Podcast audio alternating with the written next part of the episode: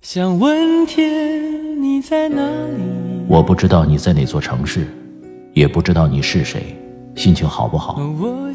你现在是不是一个人？有没有感到孤单？我知道，最使人疲惫的，往往不是道路的遥远，而是你心中的郁闷。希望这个声音可以温暖你耳边的每个夜晚。我是拿铁，二零一九，让我们听到更多精彩。微信找我，拿铁磨牙时刻。城市的夜晚，听见花开。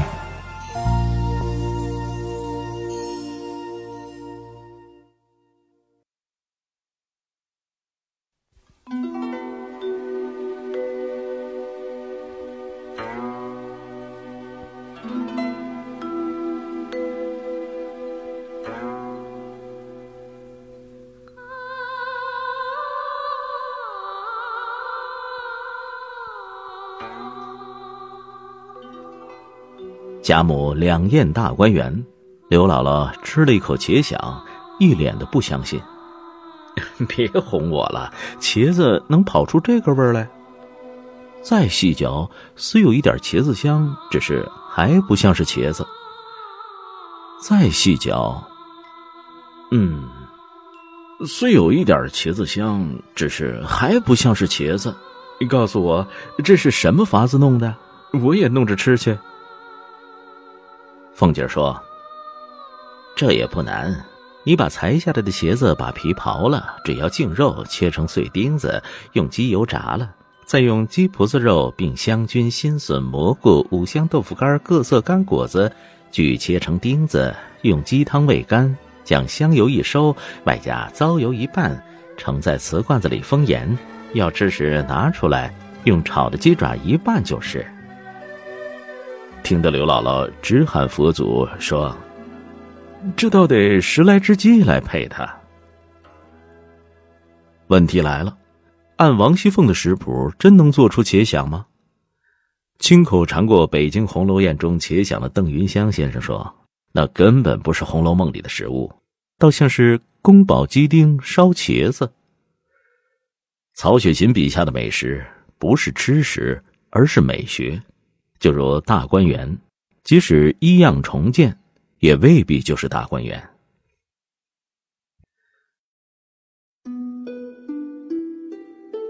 宝玉挨了打，想喝小荷叶、小莲蓬的汤。王熙凤说：“口味儿不算高贵，只是太磨牙了。”做这道汤要用的模子是一尺多长、一寸见方的银模子。刻着豆子大小的菊花、梅花、莲蓬、菱角三四十样，十分精巧。荷叶莲蓬汤走的是高端文艺小清新路线，关注的不是吃什么，而是怎么吃。这很贵族，贵族就是连黛玉都步步留心，时时在意。因为母亲说过，外祖母家与别家不同，是一桌子人吃饭，旁边丫鬟。指着浮尘、树鱼儿、金帕，一声咳嗽不闻，寂静的把饭吃完。讲究到极致，就是话也不好好说，吃也不好好吃，茄子也就没了茄子味儿。没有富贵生活经验的人写不出这种格调。不信，我们去读后四十回，续作者高鹗没贡献出一道像样的菜。病中的黛玉吃的是火肉白菜汤、江米粥和麻油醋拌的五香大头菜，可怜的黛玉还说味道不错。一碗汤配一碗粥加小咸菜也违背常识，这是根本不懂生活。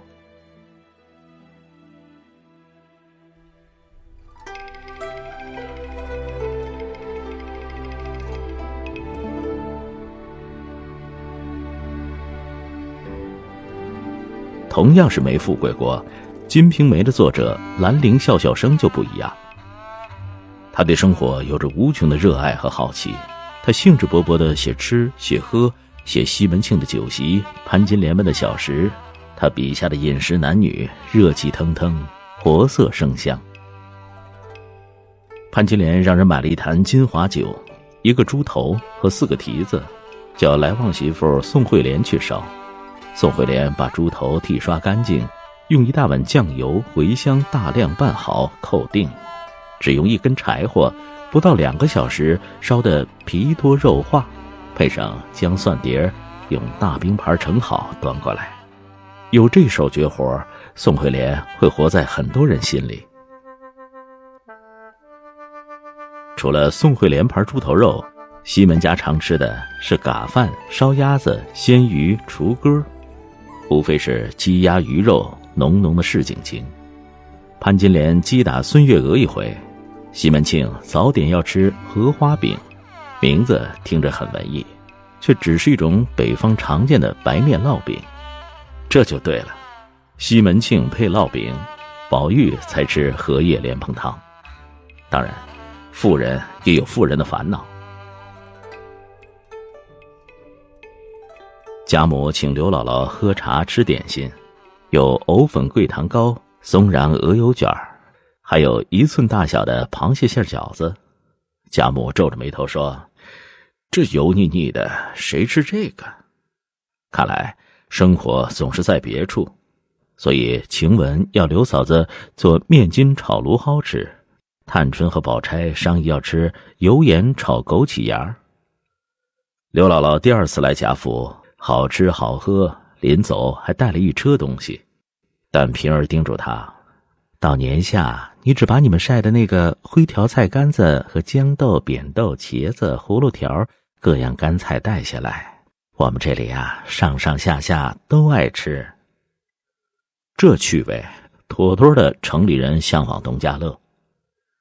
从这里看，《红楼梦》里的饮食习惯偏南方，西门庆家呢，一般是烙饼、春饼和面条，明显的北方人。有人说兰陵笑笑生是江浙一带人士，我是不信的。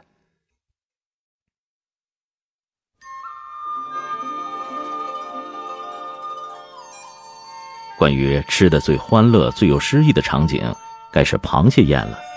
湘云做东，螃蟹和酒却是宝钗提供的。宴席摆在藕香榭，吃完螃蟹便是诗会。这一次。黛玉的三首菊花诗都夺了魁，宝玉欣喜万分，作诗助兴。迟熬更喜桂阴凉，泼醋雷浆性欲狂。黛玉高兴，也就喝了一首。谁知宝钗的兴致也来了，也要咏螃蟹，诗作却一反平日的温柔敦厚。众人说他讽刺世人太毒辣。螃蟹宴上全是气氛、格调和文化，是诗意生活的极致。可惜盛宴必散，到头一梦，终究万境归空。而他们，并不知道命运会有多残酷。